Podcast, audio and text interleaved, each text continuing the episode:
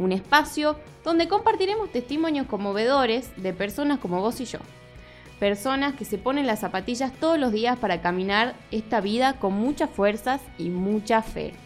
¿Cómo está mi coequiper hoy? Hola Sofi, excelente, feliz de poder compartir con nuestros oyentes estas vivencias que llenan el corazón.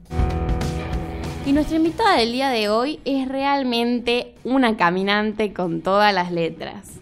Ella es Betty García y siento que tiene una de las experiencias más hermosas de este gran acontecimiento salteño. Hola Betty, es un placer que hoy nos visites. Hola chicas, muchas gracias por su invitación. Feliz de estar acá. Bien, nos alegramos nosotras también y queremos que nos cuentes qué es el milagro para vos en tu vida. Bueno, el milagro a mí me trae muchos recuerdos. Primero, mi papá, que siempre acompañaba a la Virgen con los gauchos de Güemes, así que él tempranito terminaba de comer el 15 y ya se ponía su mejor traje, su sombrero y se preparaba para ir a acompañar a la Virgen. Quizás uno de chico no entiende tanto, ¿no? El compromiso de los grandes, el, el vivir la fe desde ese lugar, de estar cerca de la Virgen y pasó por varias etapas el milagro para mí, era ir a la procesión a encontrarme con amigos, era ir a rezar la novena a la plaza y, ver a los conocidos en cierto horario.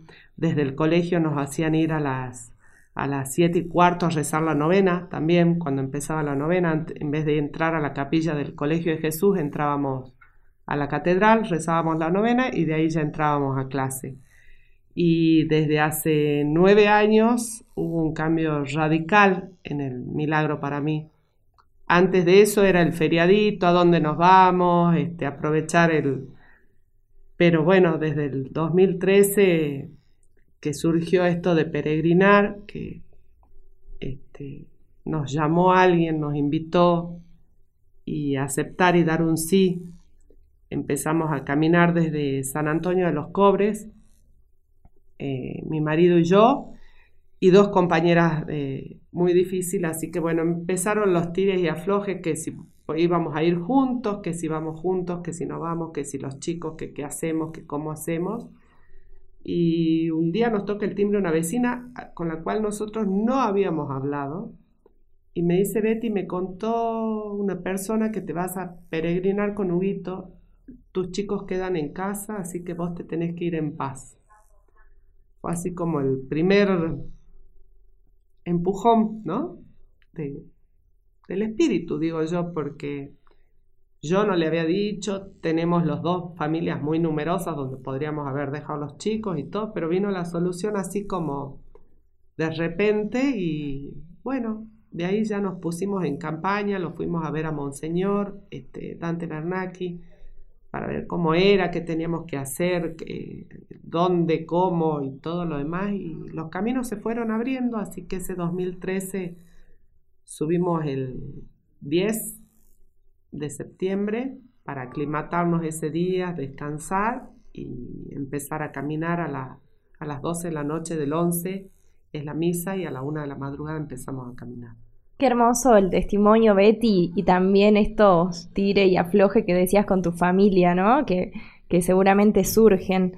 Em, y para preguntarte más bien por aquellos que te acompañan en el camino, eh, quisiera que nos cuentes eh, cuántos son los peregrinos que vienen desde allá, por quiénes se integran. Pero con muchísima gente, creo que ese año salieron 800 personas de San Antonio los Cobres, era el cálculo que se hacía, y uno no entendía mucho y muchas veces te preguntas qué hago acá, ¿no?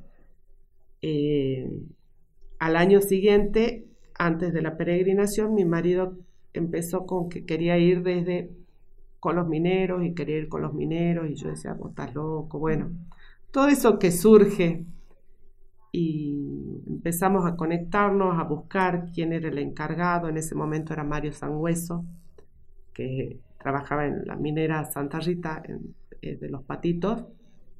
Y bueno, él se fue con los mineros y yo lo esperé en San Antonio de los Cobres.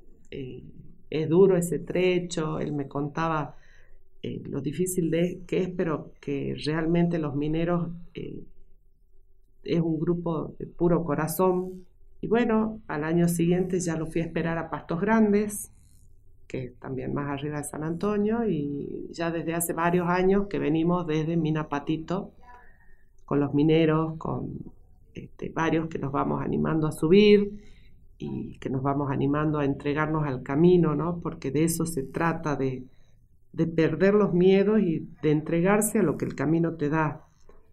Mucha gente te pregunta, ¿caminas todo y cómo haces? Y, y es más un acto de fe.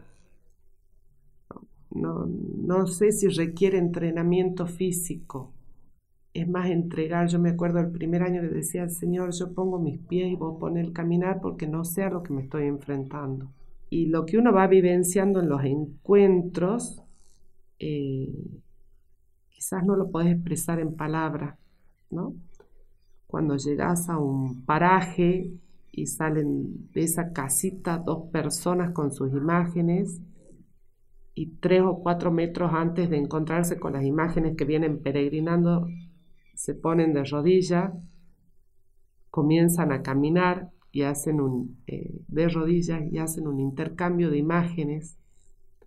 Vos decís, miércoles hemos caminado 10 horas y la gente se arrodilla, tiene sus vivencias, tienen sus creencias y se entregan al camino y a lo que les toca, ¿no? Eh, eso, poder vivirlo, creo que somos unos privilegiados, ¿no? El poder tocar a Dios o que Dios nos toque eh, y verlo tan puro y tan limpio en esta gente, eh, creo que somos elegidos, indudablemente. Qué hermoso tu testimonio, Betty. Realmente creo que yo te iba a preguntar qué le dirías a alguien que no se animó todavía, pero me parece que las palabras sobran porque eh, es animarse y vivirlo. Y, yo creo que no, no hay dudas en que, bueno, la pandemia terminará y se podrán sacar las ganas los chicos, ¿no? Así que queda agradecerte solamente por el entusiasmo y haberte puesto la zapatilla y haber largado y de a poquito ir desde más lejos, un poquito más y cargando un poquito más, creo, de intenciones de, de todos los que te quieren, ¿no? Así que bueno, contagianos esas ganas, Betty, eh, para siempre, que mucha falta nos hace. Y vivencias el Evangelio, la multiplicación de los panes en cada parada, porque creo que peregrinos no solo somos los que caminamos, sino también los que van al encuentro de nosotros en el camino y llevan lo que tienen para brindar.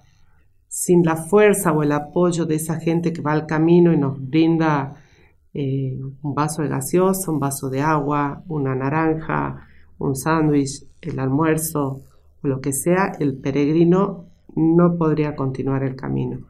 Y como te digo, vivencias el Evangelio es como si metieras distintos párrafos del Evangelio en un vaso de cóctel y los mezclas podés vivenciarlo, podés tocar a un Dios vivo que camina con nosotros. Qué grande, Betty. Qué grande este testimonio, las ganas, el entusiasmo. Te saludamos y te agradecemos por mostrarnos que realmente se puede vivir la vida en zapatillas, ¿no? Salir a caminar, peregrinar. Acordate que también podés escucharnos a través de las plataformas de Spotify y de Educasal. Y bueno, hasta pronto, hasta un programa nuevo será. Chau, chau.